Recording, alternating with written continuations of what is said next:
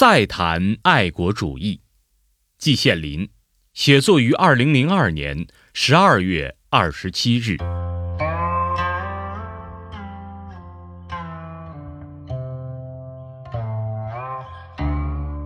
爱国主义这样一个题目，不知道有多少人写了文章、做过发言。我自己在过去的一些文章中也曾谈过这个题目。如果说我对这个题目有什么贡献的话，那就是我曾经指出来，不要一看爱国主义就认为是好东西。爱国主义有两种，一种是正义的爱国主义，一种是邪恶的爱国主义。日寇侵华时，中日两国都高呼爱国，其根本区别就在于一个是正义的，一个是邪恶的。如果有人已经做过这样的论断，那就怪我老朽昏庸、孤陋寡闻，务请普天下大方家原谅则个了。我既不是哲学家，也不是思想家，但我好胡思乱想。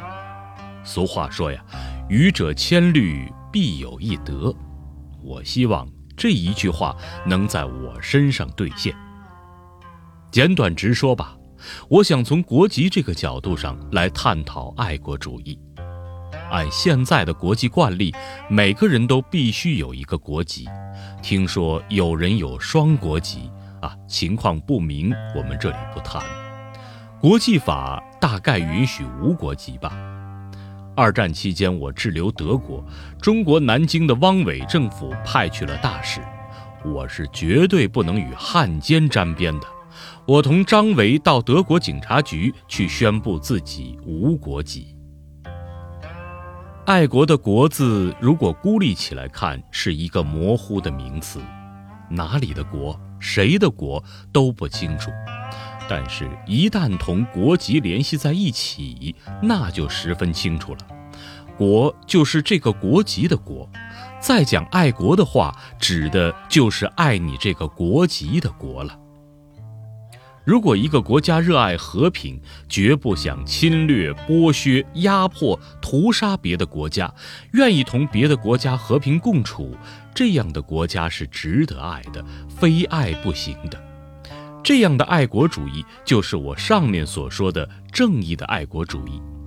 反之，如果一个国家，特别是他的领导人，专心致志地侵略别的国家，征服别的国家，最终统一全球，天上天下唯我独尊。这样的国家是绝对不能爱的，爱他就成了统治者的帮凶。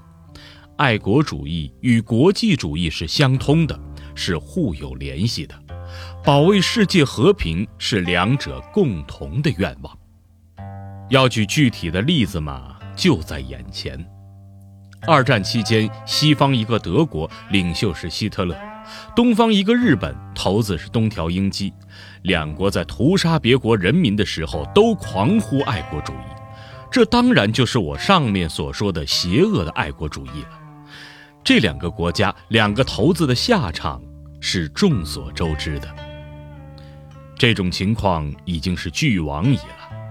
然而到了今天，居然还有一个大国亦步亦趋地步希特勒、东条英机的后尘，手舞大棒，飞扬跋扈，驻军遍布于世界，航空母舰游弋于几大洋。明明知道别的国家是不可能从外面进攻他的，却偏要搞什么导弹防御系统。任何国家屁大的事儿他都要过问，不经过他的批准就是非胜无法。联合国他根本看不起，他就是天下的主人。有这个国家国籍的人们的爱国主义是怎样表现的？这个国家，特别是他的领导人，值不值得爱呢？